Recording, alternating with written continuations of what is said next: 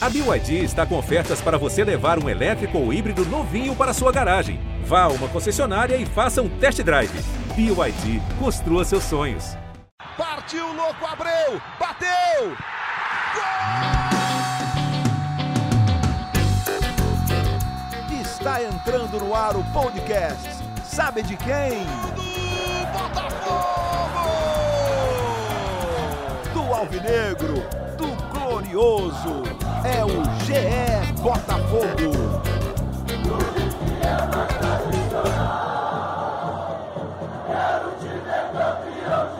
Fala, torcedor alvinegro, tá começando o episódio 87 do podcast GE Botafogo. Eu sou o Luciano Melo. Depois de mais uma derrota, a gente imaginou que o ano podia começar com um resultado muito melhor, mas as coisas estão cada vez mais complicadas, dentro, fora de campo, uma época de mudanças. É o nosso primeiro podcast, nosso primeiro episódio com o novo presidente, do César Melo tomou posse na última segunda-feira. Tem muito assunto para a gente falar. Para isso, eu estou recebendo aqui dois convidados. Uma delas é setorista de Botafogo do GE. Como é que você está, Emanuele Ribeiro? Seja bem-vinda. Fala, Luciano. Estou bem. Desde já desejando um feliz ano novo aí para a torcida alvinegra que acompanha o podcast. Infelizmente, o ano não começou da melhor maneira, né? Mas ainda tem uma pontinha de esperança para o Botafogo buscar nessas últimas rodadas aí do Campeonato Brasileiro e a gente segue em cima. Sim, acho que a esperança está muito depositada nos rivais, né? Vamos falar bastante disso aqui. Nosso outro convidado já veio aqui em outras oportunidades, acompanha de perto o Botafogo, jornalista da Globo também. Como é que você está, Gustavo Poli? Seja bem-vindo. Bem-vindo, boa tarde, bom dia, boa noite, torcedor do Botafogo. Para dizer que a esperança é a última que morre, né? Mas morre. Resta saber que rodada ela vai morrer nesse caso, porque eu acredito que seja muito difícil salvar. Não impossível não é, né? Já viu muito milagre em futebol mas o que você vê em campo é um time sem confiança e no quinto treinador que daqui a pouco já vai virar culpado também, que agora a torcida na verdade está buscando culpado por uma coisa que estava anunciada durante o ano inteiro, né? Que na verdade a, a, o, o, Botafogo se preparou muito mal para esse ano, dado todo o cenário, né? É, passos lentos rumo ao cada falso, né? Foi o Botafogo esse ano tem sido no, na, no Campeonato Brasileiro. Vamos ver se alguma coisa muda, tem um jogo chave no domingo.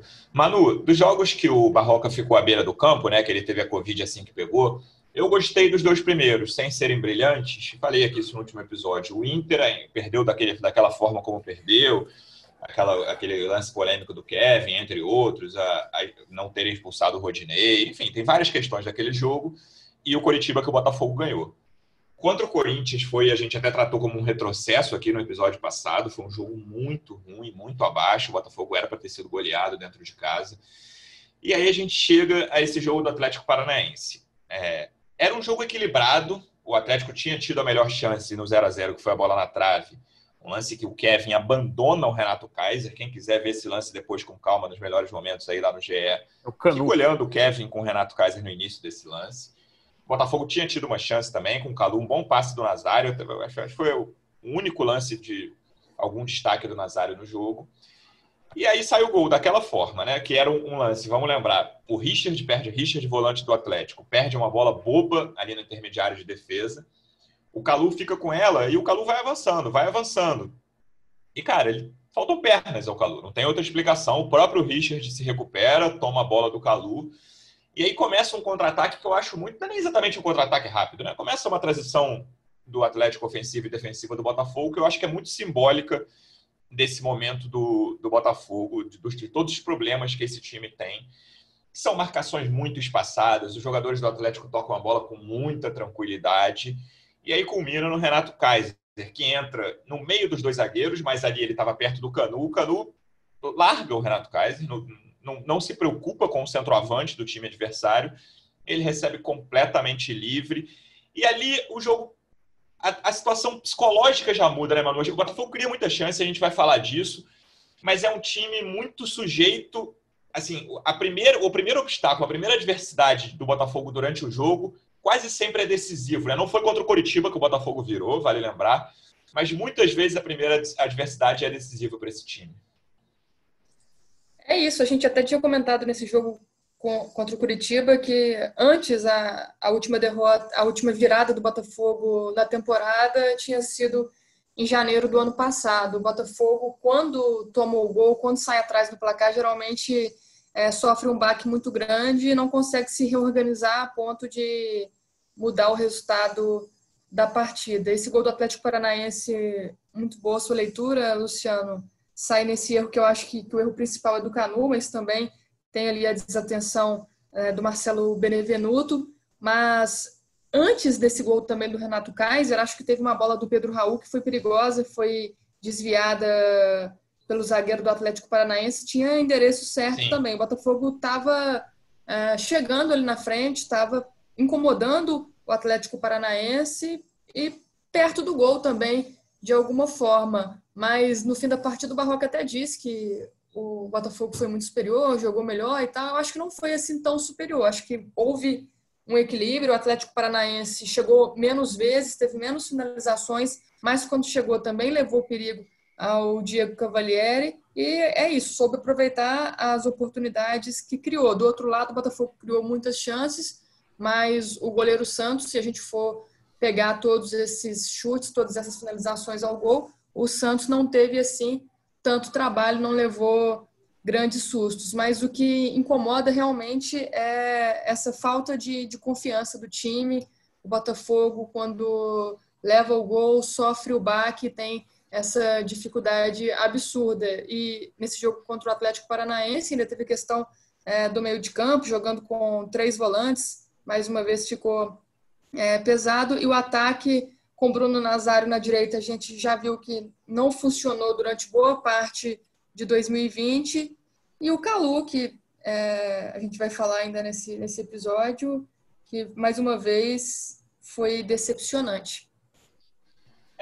É, e aí, pô, a gente vai falar de todas as escolhas do Barroca, as atuações individuais, mas aí vem esse segundo momento do jogo, depois do primeiro gol do Atlético Paranaense, que é o Botafogo criando chances, beleza. As duas melhores chances do primeiro tempo depois do gol foram faltas cobradas pelo Vitor Luiz, que o Calu perdeu duas chances claras, uma, uma cobrada pela direita, outra pela esquerda. Mas tem uma do Pedro Raul também, depois de uma falha do zagueiro, uma falha feia até do zagueiro do Atlético, que o Pedro Raul chuta muito fraco de esquerda dentro da área, e estava numa boa posição de chute ali. O, o Santos encaixa sem qualquer dificuldade é um time que tem dificuldade na criação, né? Eu falei de três chances aqui no primeiro tempo ainda. Duas de faltas bem cobradas pelo Vitor Luiz, mas que também vem numa fase muito complicada, e uma numa, em outra falha do, do da zaga do Atlético. É, e quando tem essas chances, mesmo com toda a dificuldade de criação, no, no segundo tempo teve, diminuiu muito, o Botafogo piorou no segundo tempo, eu achei, mas teve aquele, aquele lance do Lecaros que chutou de longe, uma bola roubada pelo Babi até. É, mas é um time que tem. O setor ofensivo é todo problemático, né, Poli? Assim, tanto na, na, parte de criação quanto na de finalização, porque você cria pouco, você tem muita dificuldade de, de ter um passe que deixa um jogador em boa posição. E quando você cria, seja numa bola parada, seja numa falha do adversário, seja num roubo de bola, você tem dificuldade de finalização também. É muito, é quase dramático você esperar um gol do Botafogo, né? Eu acho que tem a ver com confiança, mas você falou, eu queria começar falando de uma coisa que você anotou aí, uma bola roubada pelo Babi. Uhum. Isso é muito raro acontecer no Botafogo. Pouco jogador que rouba a bola. O Babi é, é o único atacante do time que tem um pouco, pouco mais de poder de marcação. E para você jogar com pressão pós-perda, marcação alta, como o Barroca tem jogado, eu acho que ele ontem é, decidiu escalar os veteranos. E os veteranos não têm pegada. É verdade essa. Nem o Calu, nem o Nazário, nem o Cícero tem pegada. Então isso, isso acaba deixando o outro time com posse de bola é, com a bola, o Botafogo realmente não foi tão mal ontem. Se você olhar a quantidade de chances criadas, foi acima do esperado. Sim. Só que sem a bola o time deixa, é, fica muito frágil. E os gols que o time toma são gols de, de treino, né? O primeiro gol, o erro do Canu é um erro de, é básico. Muito básico. Básico, básico, assim. Tem que ficar com o jogador. Ah, podia até, mas ele nem atrapalhou. Então o, o lateral olhou e falou: tá livre assim. O, o Vitor Luiz também demorou um pouco a fechar. Eu acho que o Canu hesitou pensando em ir na cobertura. E o segundo gol, o Cícero não acompanha, porque não tem mais cancha. Ele para uma hora. Não sei se ele chegaria, mas assim, ele parou. E o Kevin e tá o... marcando o Renato Kaiser de longe também. Não, né? o Kevin, o Kevin teve três ou quatro lances do jogo que ele vai recuando para a área e deixa um espaço para o sujeito que é até é, é assim, é aquela coisa, o jogador está sem confiança e não tem muita consistência, consciência tática, né? Então, assim, são vários problemas de um elenco mal formado, mal, mal, mal gerenciado ao longo do ano, com várias decisões equivocadas. Se você olhar, o Botafogo contratou o Honda e o Calu por marketing, sem saber como que estavam. O Honda, tecnicamente, até entre nós, entre o Honda e o Cícero, o Honda entregava mais, né? Embora o Cícero na bola aérea defensiva ele ajude.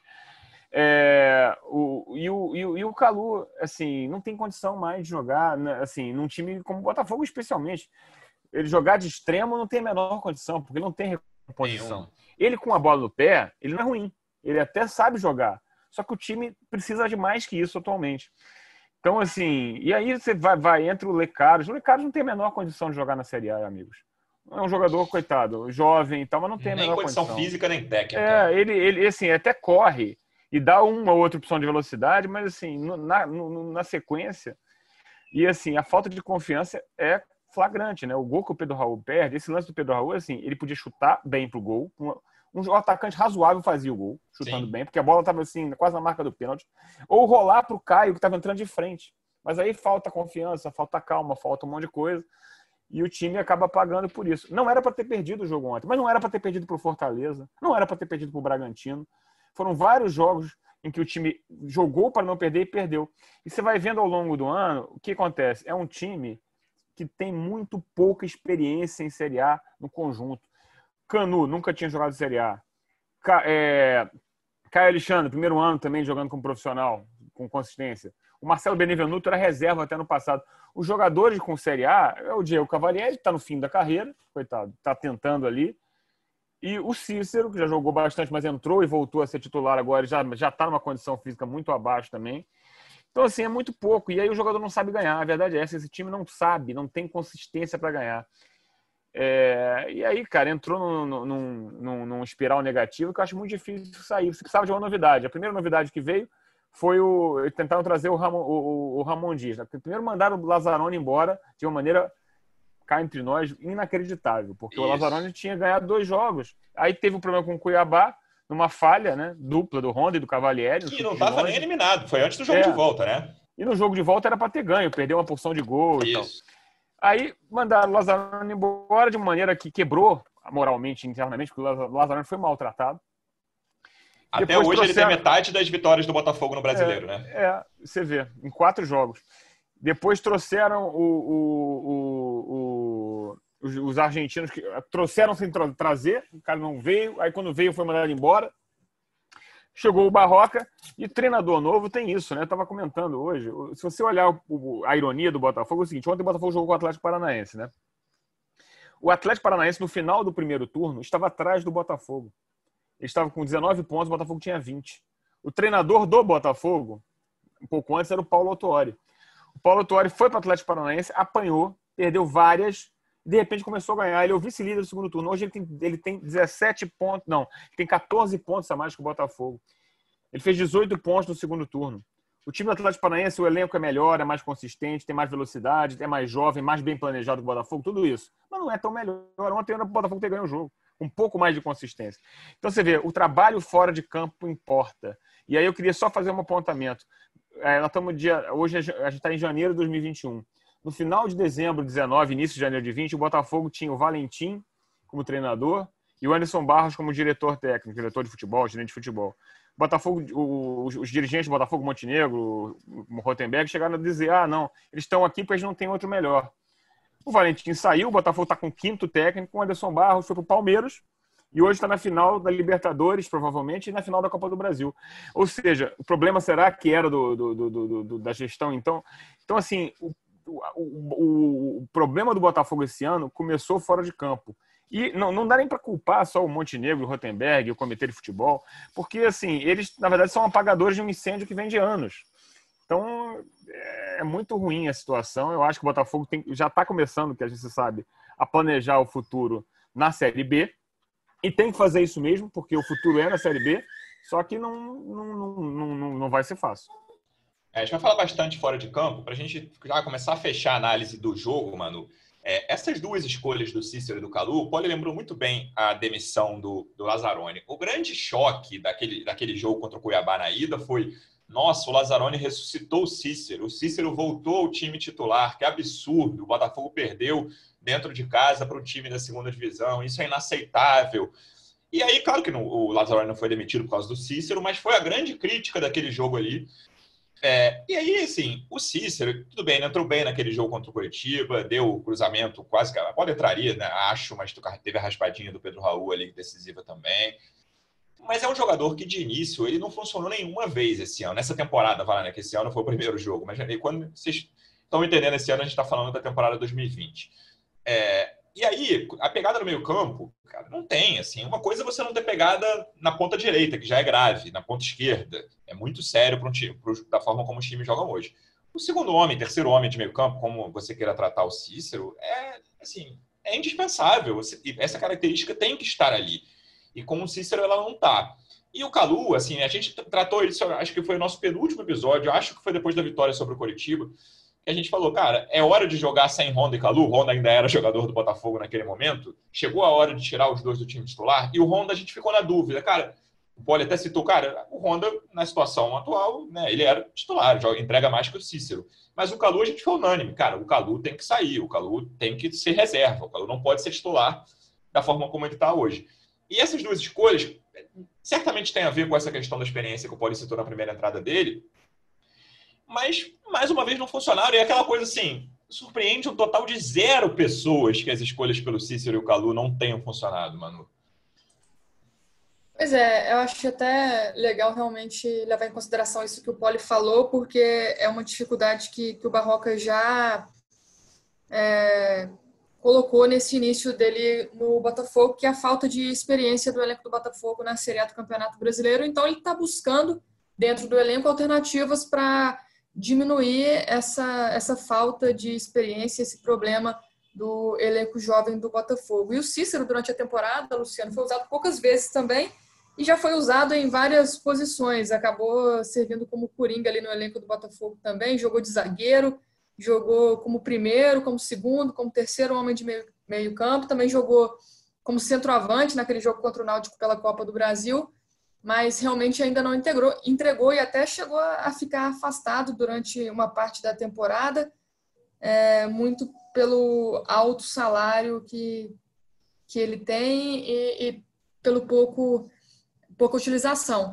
Mas eu entendo a opção do Barroca, sim, pelo Cícero problema é que o, Botafogo foi a campo com três jogadores é, de marcação no meio de campo. Colocar o Cícero mais adiantado não é, funcionou muito, até porque o Cícero seria aquele homem que chegava um pouco mais na área, até para ser um, um, finalizador, que é uma característica dele, para é, ajudar na bola aérea, e isso não aconteceu. Dos três jogadores, o que mais chegou, acredito eu, tenha sido o, o Zé Wellison que avançou tanto para é, construir jogadas, não, mas para construir o Zé Wellison, Manu, desculpe te interromper. O Zé Wellison foi o melhor em campo do Botafogo. É, ele é o único sim. jogador com pegada no, no time. E assim, o Caio tem um pouco, mas e assim, quando ele sai no meio do segundo tempo, provavelmente morto de cansaço, para entrar o Cezinha, que é um jogador que, não que veio do Inter, mas não conseguiu ser titular nem no sub-20, porque é um jogador sem, sem, sem muita força também. É, ele, ele, o time acaba quando sai o Zé Wellison. Isso é interessante, que não faz mais nada depois. O time estava até né, tava perdendo 2 a 0 mas estava criando chances. Tem uma entrada do Babi pela direita. Mas, assim, é, é o problema do elenco do clube. O Barroca fica olhando. E, e, esse fato de ter vários treinadores, o treinador chega, por mais que ele conheça de ver jogar, ele não sabe como é no dia a dia. E aí ele vai experimentando, vai experimentando, e até agora, assim, o Luciano falou, o Botafogo pegou primeiro uma sequência muito difícil, onde não jogou mal. Jogou muito mal contra o São Paulo, né? Mas contra o Flamengo não jogou mal que era um time superior. Sim. Contra o Inter não jogou mal. Contra o Curitiba estava fazendo um bom jogo. Fez um bom jogo, aquela coisa. Mas, assim, esses jogos contra o Corinthians... Ontem, na verdade, ele jogou melhor que contra o Corinthians. Jogou. Só que uhum. o resultado não veio igual, né?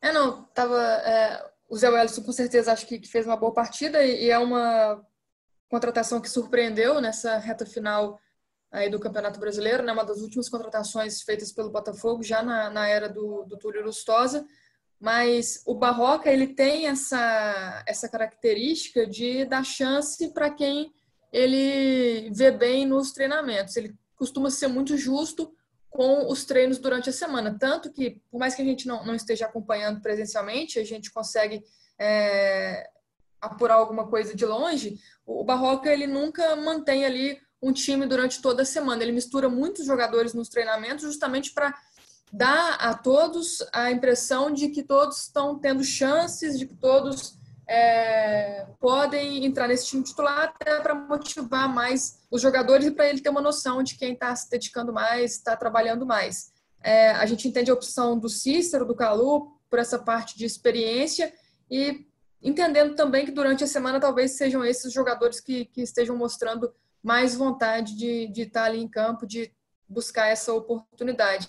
Mas o Calu, como o Poli já falou também, é, não conseguiu encaixar. A gente falou antes da, da contratação do Calu, se ele não viesse para o Brasil para é, passar férias, para se divertir, para ah, vou, vou, lá e, e, ver qual é a do Botafogo, e sim aceitasse, abraçasse o projeto do Botafogo, talvez seja diferente. Eu acho que ele ainda não abraçou de vez, tanto nos bastidores é, é um jogador muito simpático, um jogador que está ali com o grupo, mas não conseguiu exercer é, nenhum tipo de liderança, até mesmo porque a língua é uma dificuldade, mas dentro de campo também é, tem a questão de ser mais velho, de, de ser lento, de não funcionar como extremo, mas ele ainda não convenceu. Ah, sabe e... que eu, mas, mas sabe o que eu acho, mano? Eu acho que o erro da contratação do Calu foi olhar o futebol. O Calu tinha jogado quatro jogos no ano anterior. Era previsível. Cinco, sendo quatro como reserva. Um jogador de, que, que se destacou pela velocidade aos 35 anos, dificilmente vai render, né? E aí, e, e, e, aí, assim, eu acho até que ele, ele quer, mas ele não consegue mais. E aí vem num time totalmente desorganizado. Assim, você viu as jogadas, a primeira jogada dele ontem do jogo é boa, ele só chuta mal. Uhum. O lance do segundo gol, fala, ele perdeu um gol, ele chega na bola, não sei, aquela bola ali, sem brincadeira, o mais difícil era perder. A bola bate nele e por algum motivo ela sai. Sai. Então tem negócio de fase também. O terceiro, gol, o terceiro lance eu acho que ele estava impedido. Então, assim, nessa hora a torcida começa a buscar culpado. Aí culpa o Calu, culpa o Cícero, culpa o Barroca, culpa, culpa, culpa o Túlio, que é o diretor. Então, assim, não adianta, é um conjunto de coisas. O Botafogo não chegou nessa coisa por causa desse jogador. Ninguém obrigou, ninguém botou é, o Botafogo botou uma arma na cabeça, o Botafogo ir lá contratar o Calu. E ele está correndo. Acontece que a, todo o conjunto tático e técnico de fora de campo, dentro de campo, foi muito mal planejado. Desde e a situação financeira colabora para isso, que o Botafogo passou metade do ano sem pagar salário, que o Paulo Autori reclamava muito, né? Então, assim, não é por acaso. Assim, o Jabuti não subiu nessa árvore, né?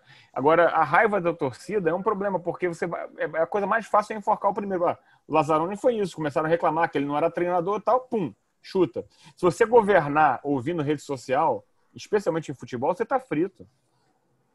Mas é o que aconteceu com o Botafogo em vários momentos nessa temporada, né, Poli? A diretoria olhou muito o termômetro ali da torcida para tomar diversas decisões. Aconteceu com o Bruno Lazzaroni, aconteceu em outros momentos. Essa situação do Calu é até, é até legal, realmente, porque passa muito pelo planejamento. Né? O Botafogo, quando trouxe o Calu, pensou muito mais é, no extracampo do que no rendimento Não, dentro de campo mesmo. E o Botafogo, no meio de uma pandemia, sem poder levar torcedor para o estádio, não conseguiu o retorno que esperava, tanto com o Calu quanto com o Honda, até porque essa ideia de explorar a imagem desses dois jogadores não foi para frente porque o próprio clube não conseguiu explorar e não conseguiu é, é porque, colocar verdade, eu, em, em, prática eu, as ideias. Eu, né? eu, acho que com Honda até funcionou um pouco, mas assim a questão é não adianta contratar só por imagem, não adianta contratação de aeroporto. O cara não render em campo, isso vai ser um balão, um balão, é, sem trocadilho, aquele do balão japonês, vai ser muito rápido. O negócio vai subir, vai cair.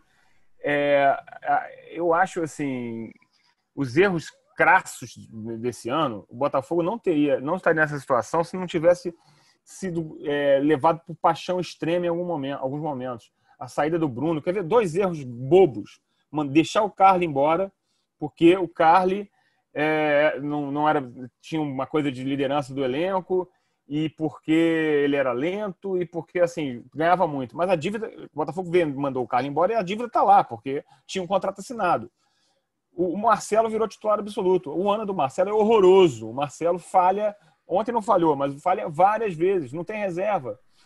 Então, é, você acabou abrindo mão de um jogador que seria útil no elenco. Mandar o Luiz Fernando embora. O Luiz Fernando era o único extremo Isso. que tinha sobrado. Mandou por economizar, por achar que era caro para o elenco. Vai ser muito mais caro cair para a Série B. Não que o Luiz Fernando poderia ser, mas assim, era um jogador para ter um lado de campo. Você não tem hoje. Tanto que alguém lembra aí que existe o Davi Araújo no elenco do Botafogo? É, os caras Agora- entram, ficam É. dois, três jogos, de 20 minutos cada um, às vezes um é titular e aí somem, é, É. isso. O, o- o- ontem o Kelvin foi para o banco. O Kelvin, provavelmente, é- é, vai acabar tendo chance, porque não tem por, por por- por escassez de alternativa. O Botafogo trouxe o Kelvin e o Angulo. Os dois foram para o DM direto e, e ficaram lá no DM, né? Então, assim, é- é- os erros cobram a conta, não tem jeito, né? E, e- e- a questão do, do- Ainda tem mais uma. Danilo Barcelos, titular do Fluminense hoje, bate- jogador que bate falta, que cobra, que a torcida odiava e que está lá, né? Foi mandado embora. O que aconteceu? O outro, que tinha 30 anos de reserva, o Guilherme, machucou, talvez volte por agora. E o Botafogo ficou sem reserva para o Vitor Luiz, que também está em uma fase. Ontem ele até não jogou tão mal, mas é o cenário, né?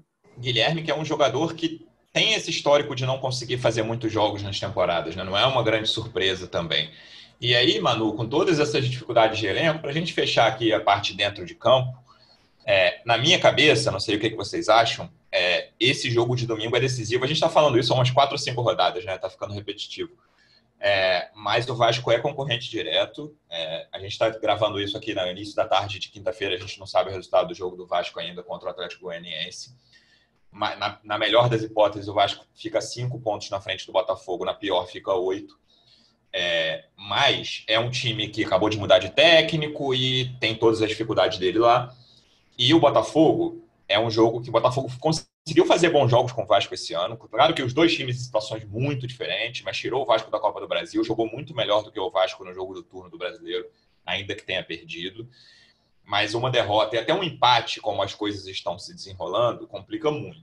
É, uma vitória contra o concorrente direto, acho que ajuda. Mas vem a questão do elenco, que vocês dois já citaram algumas vezes, e aí o Botafogo não tem.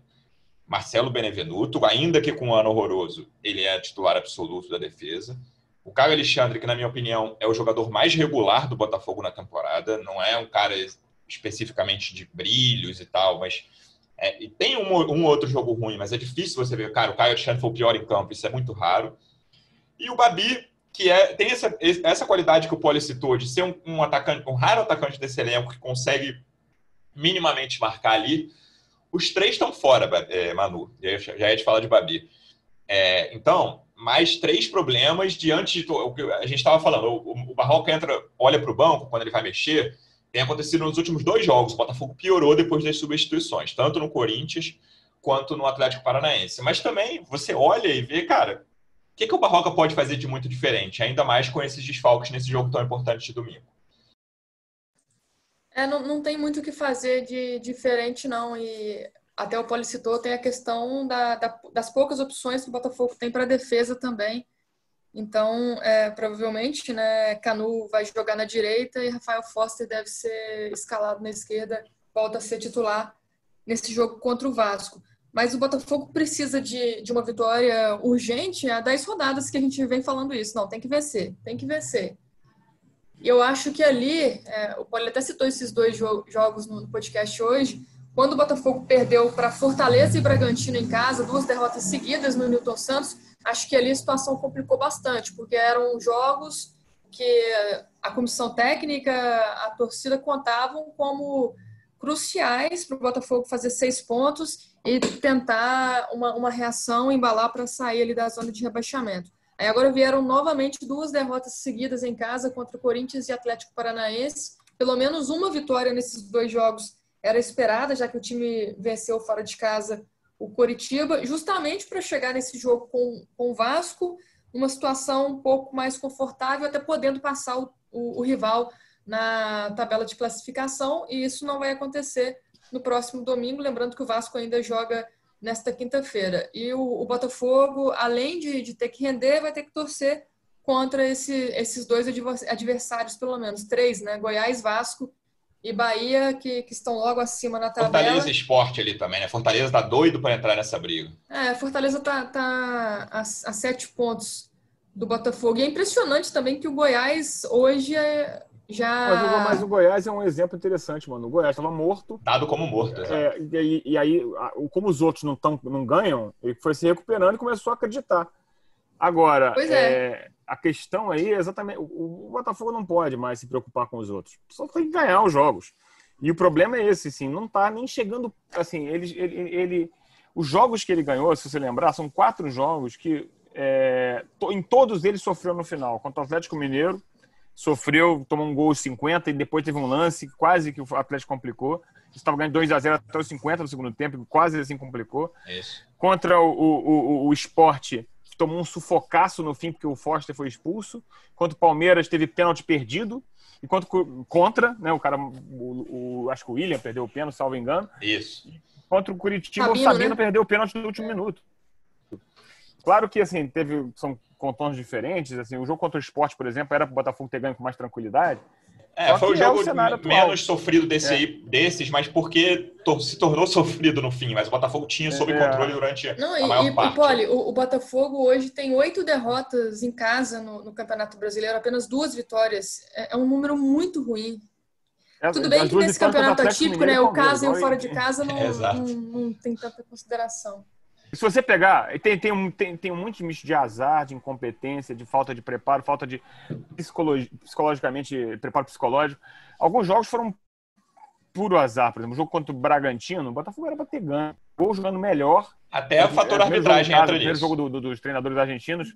É. É, e aí foi muito prejudicado pela arbitragem nesse jogo. Mas, e foi prejudicado contra o Bahia lá fora também. Mas e daí? Isso faz parte do jogo. Foi meio bem, o Botafogo tem mais azar com a arbitragem sendo que sorte, bastante. Sim. Mas isso tem que, você tem que lidar com isso, né?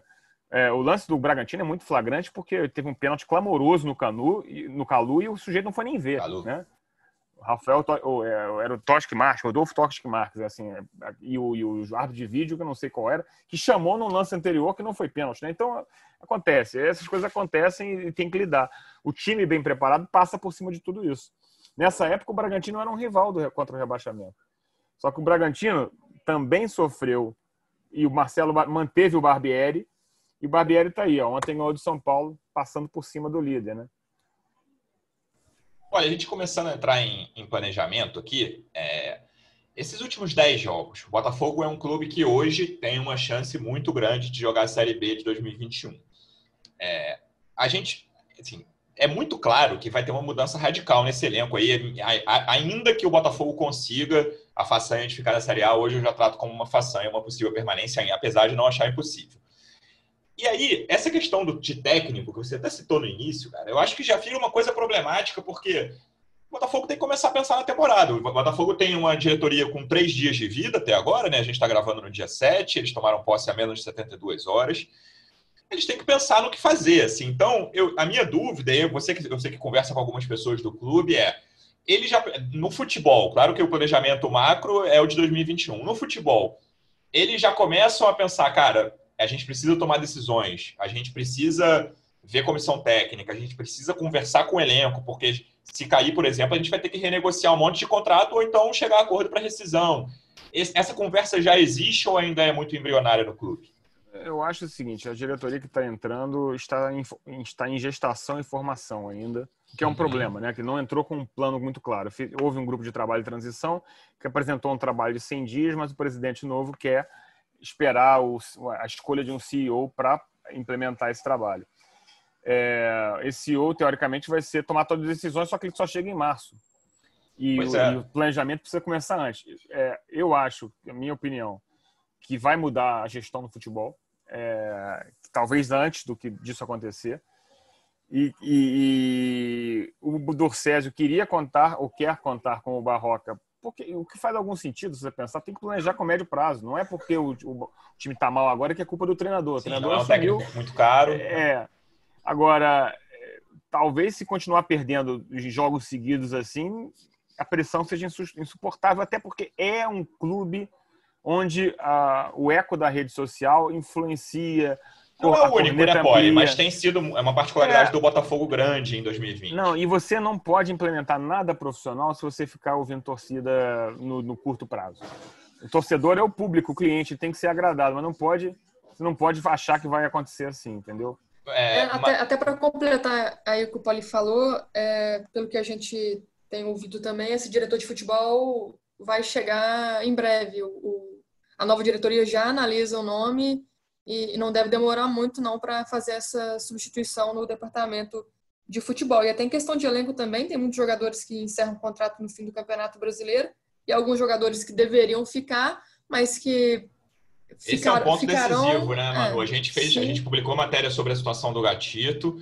É, e, cara, eu vejo alguns outros jogadores nessa situação, jogadores que têm mercado, sei lá, o Pedro Raul, por exemplo, é jogador que tem mercado. Pedro Raul, vocês podem anotar que não é. vai jogar no Botafogo ano que vem, mesmo que o Botafogo Exato. consiga o milagre de ficar na Série A, porque é um jogador que tem algum mercado. Isso. E, e o Botafogo vai precisar reduzir salário, mesmo se ficar na Série A. O buraco operacional do Botafogo é gigante, mesmo se o time ficar na Série A.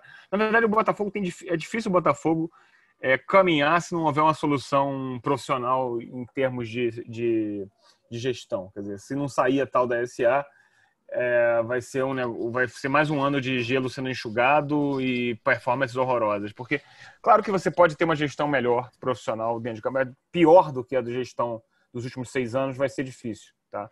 porque a gestão do, do mais Botafogo no Botafogo foi amadora do, de cima a baixo. Assim. Se você pegar os diretores comerciais que o Botafogo teve, assim, uh, e, nem, nem, vale entrar no, nos pormenores, mas assim, foi, foi uma gestão pouquíssimo profissional, que por acaso, não por acaso, chegou nesse, nesse, nesse fundo do poço atual. É, o Botafogo tem vejo, mais contratação não... do que ponto, Poli, na, na temporada. É, não, assim, quatro vitórias em 27 jogos, né? É uma campanha muito ruim.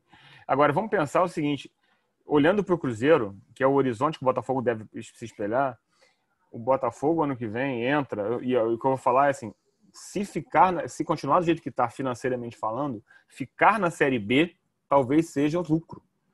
Porque o time vai entrar com uma dívida, uma dívida incrível, o time, o clube pode não se tornar, pode se tornar inoperável, ficar não operacional em algum tempo.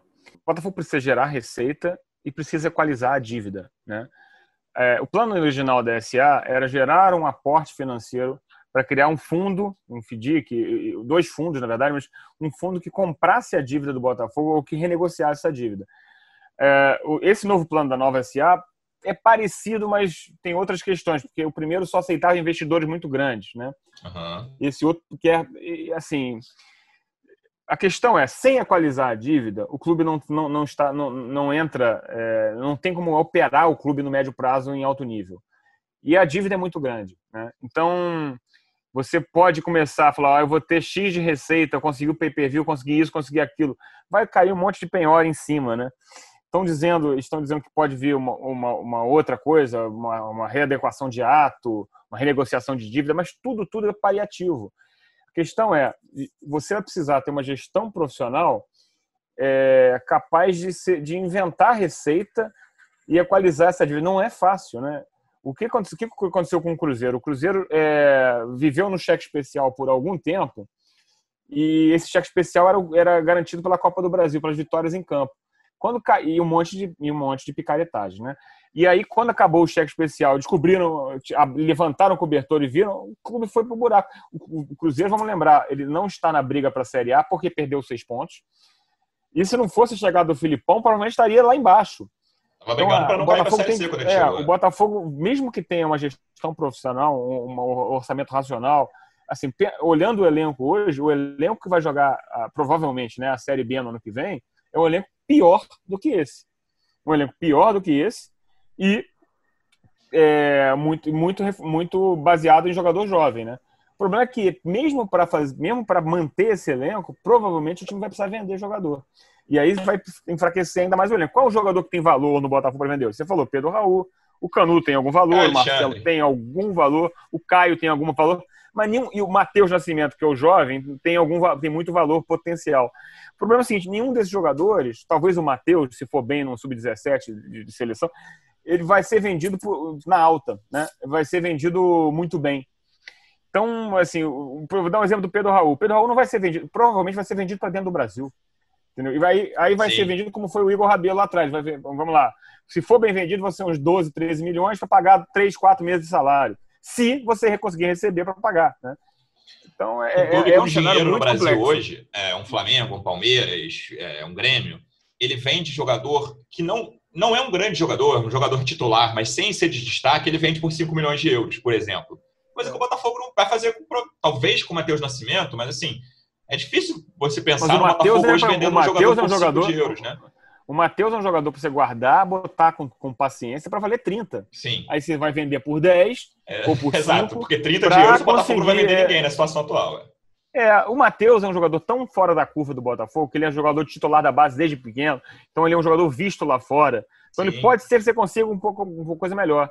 Mas para isso você tinha que estar estável. E não é só para isso, né? Você tem que criar um mecanismo, e aí temos que falar francamente, para que o clube não entre na próxima renegociação de direitos que, o, que a próxima janela de negociação de direitos começa ano que vem. Assim, o clube não pode entrar de pires na mão de novo, porque senão vai aceitar as condições, vai aceitar a condição possível, como aconteceu até, até hoje, né? É, muito se fala que o Botafogo aceitou condição pior que os outros clubes. Aceitou porque não tinha alternativa, porque estava num buraco tão Precisava grande. das luvas naquele momento. Pegar o dinheiro que estava é. na mão. Então, assim, tem que estabilizar e equacionar. Não é fácil, não é fácil projeto, se for lançar um projeto de SA, tem que ser um projeto que dê certo. Se você lançar um, um projeto mais ou menos, pode ser um tiro na água, né? Manu, eu tô lembrando dos primeiros episódios que a gente gravou em 2020 e a gente tratava muito 2020 como um ano decisivo, muito por causa da SA, que havia toda aquela expectativa de que até o meio do ano estaria concretizada e o Botafogo entraria num rumo profissional. E a gente está aqui em 2021, exatamente o ano de janeiro de 2020, a gente estava tendo essa conversa a gente está tendo exatamente as mesmas conversas com agravante péssimo de que o Botafogo tem grande chance de estar na Série B. Então, tudo isso é, me leva assim, a crer, mais uma vez, querendo dizer que todo jogo é decisivo né, do, né, nessa reta final para o Botafogo.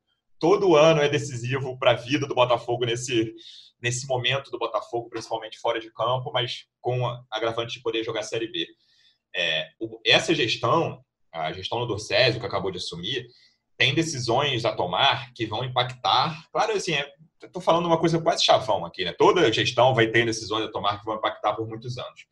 Mas 2021 é um ano chave para o Botafogo, assim. É, mesmo com a Série B, a gente acha que a gente tem que conversar hoje, pensando nesse cenário, e acho que as decisões a serem tomadas no Botafogo nesses próximos mês e meio aí, tem que pensar nesse cenário, ainda que ele não se concretize, é, o Botafogo precisa entrar nessa era profissional. O Botafogo não pode tomar decisões baseadas em Twitter. Mais uma vez, outros clubes também tomam. Eu lembro, por exemplo, aqui no Rio, o Vasco tomou, demitiu o Ramon muito por causa de Twitter e redes sociais em geral.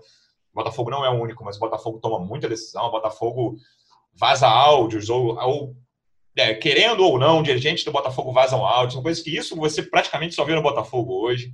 Coisas muito amadoras ainda, tipo de de dirigente muito amador. O Botafogo tem um caminho muito longo a seguir e ele precisa entrar logo nesse caminho, mano. Sim, é, o ano de 2020 foi um ano muito marcado pelas redes sociais no Botafogo, não só pela pressão da torcida, mas como você bem lembrou, pela atuação de dirigentes nessas redes. E agora, a gente falando desse novo projeto da SA, né? Esse novo grupo de trabalho a gente trouxe no GE, já contratou um escritório para conversar com credores, entender o, o, o pensamento deles, para tentar renegociar essas dívidas do clube, foi o primeiro passo que eles tomaram, e também estão organizando os fundos para tentar lançar aí é, esses fundos de investimento em breve. Agora, o valor que eles trabalham, né, que, que o Gustavo Magalhães, que é o, o cara que lidera esse novo projeto, me falou, já é um pouco maior gira em torno de, de 400 milhões de reais. E até uma pergunta que eu fiz para ele, Luciano, foi se Botafogo na Série B inviabilizaria o projeto da SA e ele disse que acredita que não, porque é um projeto para investidor a longo prazo. Então ele não, o investidor não vai estar pensando nesse ou no próximo ano, vai estar pensando um pouco mais adiante e para colocar essa casa em ordem, Botafogo só vai trazer ali um retorno financeiro mais para frente, né? Mas, de qualquer forma, é, isso dificulta e coloca muito mais desafios para a concretização desse projeto. E agora o do Césio Melo e o Vinícius Assunção tomaram posse aí na última segunda-feira, já com a, com a bomba na mão, correndo contra o tempo para tentar algumas mudanças rápidas e, e nesses primeiros 100 dias, né? O plano de 100 dias que, que o Durcésio, o grupo de transição, fez para tentar alguma coisa nesses primeiros meses de 2021, mas o trabalho realmente vai ser muito grande. O Césio promete pelo menos uma profissionalização da, da gestão. A gente espera que isso aconteça realmente com a, com a vinda desse CEO. Uma empresa de São Paulo foi contratada para fazer a seleção desse profissional e ele espera que até março o Botafogo esteja com esse CEO e que assim defina outros nomes também para a diretoria. O diretor de futebol deve chegar antes, mas outros nomes devem vir junto com esse CEO que, que vai colocar ali a casa do Botafogo em ordem. E outra ação imediata foi também diminuir o número de, de vice-presidentes.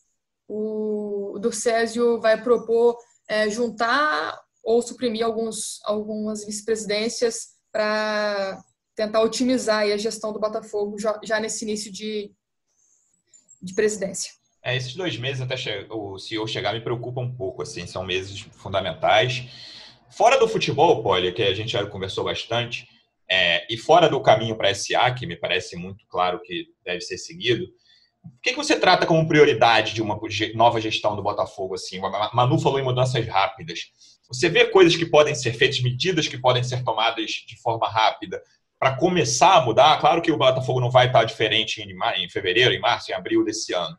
Mas uma gestão, acho... tirando o futebol, o que, que você acha que deve ser atacado com mais urgência? Assim, o Botafogo, é... ironicamente, só pode pensar. Ah, o... Não dá para falar tirando o futebol, né? na verdade é assim. Tem... Mas, assim, olhando o clube como um todo, você tinha que enxugar brutalmente o clube para tentar é fazer ele caber dentro da receita, né? A verdade é essa, assim. Mas o, o problema maior é que você mesmo para fazer uma, um plano, um plano de, de, de, reorganização, você precisa de alguma receita. E as receitas do clube são é, são paulatinamente bloqueados. O pessoal fala, ah, não, mas jogadores estão recebendo em dia por causa da questão do sindicato, que é uma certa gambiarra. Tudo bem, mas para pagar fornecedor, para pagar várias vezes durante o ano, o Montenegro foi lá e coçou o bolso para pagar a água do, do, do Engenhão. O Cláudio Good, que é outro dos cardeais, passou o bolso para pagar a luz. O clube não ficar sem luz. Isso não é em 2020. Não o é 2019, falou de bola também, né? É.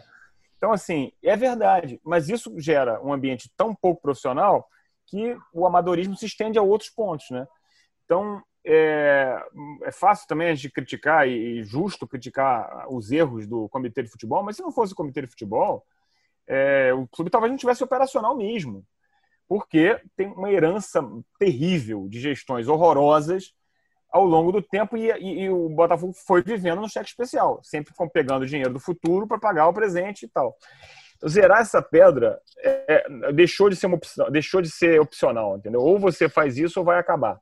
Acabar assim, ficar no operacional, porque o, o clube não vai acabar. Enquanto você tiver torcedor, você vai continuar existindo, mas a morte esportiva ou a decadência esportiva pode ser tão grande que apresse essa situação. Então, eu, acho que o segredo agora é ter, é, é, é ter base, ter uma gestão profissional. E a gestão profissional do Botafogo vai ser o seguinte: ó, nós vamos passar fome algum tempo. A ironia é quando o Carlos Eduardo Pereira é, entrou como presidente, ele falou isso. Só que ele fez uma gestão amadora, completamente amadora. Sim. Que gastou dinheiro que recebeu né, de televisão. Gastou mal. Fez assim, durante anos, até ele sair, o Botafogo estava em dia com tudo. Quando ele saiu, o Botafogo já, já não estava mais em dia. Então, assim, começou a penar para pagar salário, ter que vender jogador e tal. Então, assim, é, é complicada a situação. Acho que o, o segredo é gestão. Então, então, somente gestão. Manu, a gente está chegando no fim aqui. Queria. É uma nota triste, mas acho que precisa ser citado aqui. O Maurão, funcionário antigo do Botafogo, que morreu na quarta-feira, vítima de Covid. Era um cara muito querido dentro do clube. Acho que queria que você falasse um pouquinho sobre ele, Manu. É, eu até ia, ia pedir esse espaço também, porque eu acho que, que vale a homenagem. Maurão é um personagem importante ali dentro do Botafogo, muito querido pelos funcionários, muito querido também pelos jogadores. Já vinha passando por um problema há um tempo, o Luciano estava com sobrepeso, tentando é, marcar uma cirurgia, também com problemas no joelho, e nessa espera da cirurgia ele acabou contraindo a Covid-19 e veio falecer na última quarta-feira. Botafogo decretou luto, fez homenagem também antes da partida contra o Atlético Paranaense. A gente no GE tinha uma proximidade com ele porque em 2019 fizemos uma, uma matéria especial com o motorista do Botafogo. Ele contou várias histórias dele dando esporro em time, é, de proximidade que ele tinha com os jogadores. Enfim, era um cara sensacional, é, sempre um sorriso no rosto, apesar dos problemas. Infelizmente, nos deixou e a torcida do Botafogo tinha até realizado recentemente uma vaquinha online para arrecadar dinheiro para ajudar ele nessa cirurgia. Ontem eu estava conversando com umas pessoas, eles arrecadaram 30 mil reais nesses últimos dias para ajudar ele. Infelizmente não foi possível, mas até esse dinheiro aí da torcida vai ser encaminhado para a família do Maurão para ajudar ele. Assim, um gesto legal da torcida do Botafogo e Espero que, que esteja em paz o nosso querido Maurão, grande pessoa. É isso, galera. Estamos chegando ao final. Na segunda-feira a gente volta com tudo sobre esse clássico decisivo aí, Vasco e Botafogo. Vamos ver se com a vitória do Botafogo para melhorar, começar a tentar essa salvação. Poli, obrigado mais uma vez pela presença. Vamos te convidar de novo, hein? Eu acho que vai ser um ano. Obrigado a vocês, Manu, Luiz, Luciano. Vai ser um ano muito difícil o Botafogo. Eu ouvi de um, de um membro da nova gestão que vai ser o ano mais difícil da história do Botafogo. E olha que isso aí é uma competição árdua. É, mas se você olhar os números, é isso aí mesmo. Só que uma hora, isso vale para todos os clubes do Brasil, tem que se encarar a realidade. O, o Durcésio, que é o presidente que está entrando agora, é um sujeito otimista, naturalmente otimista é um cara que quer pra, ir para cima, mas assim, a realidade, o, o Botafogo está subindo a ladeira e está vindo um caminhão sem freio na direção dele em termos financeiros e esportivos. Então, assim, ele vai ter que ter muita habilidade para driblar esse caminhão, entrar, ele vai ter que basicamente entrar no caminhão e frear. Não é fácil fazer isso. Mas, assim, ele se candidatou e está assumindo o clube com essa missão. Acho que eu tava outro dia um Botafoguense estava brincando comigo que o Botafogo não vai ficar nenhum ano fora da Série A, porque o Malben está jogando em 2021 e vai jogar é, a Série B volta se, se, tudo correr bem ele ganhar voltar na Série B voltaria em 2022 só que não sei não porque do jeito que a coisa tá é, é, é um cenário muito preocupante é, vamos ver para tentar primeiro esses dois meses, ver se consegue a permanência. Manu, obrigado mais uma vez. Na segunda-feira a gente volta. Eu que agradeço e, e só destacando uma coisa que eu falei com o César no dia da posse, perguntei se nesse processo de transição ele achou o Botafogo da forma que ele esperava mesmo. Ele me disse um pouquinho pior. Então ele já esperava e olha que, que ele é otimista, ruim, mas estava ainda pior. Eu acho que ele não viu esse um pouquinho otimista. pior, que acho que ele não viu o, filme todo. Mas... valeu, Poli, valeu, Luciano. Um abraço para a torcida aí. Torcedor Alvinegro, obrigado pela audiência mais uma vez. Até segunda-feira. Um abraço.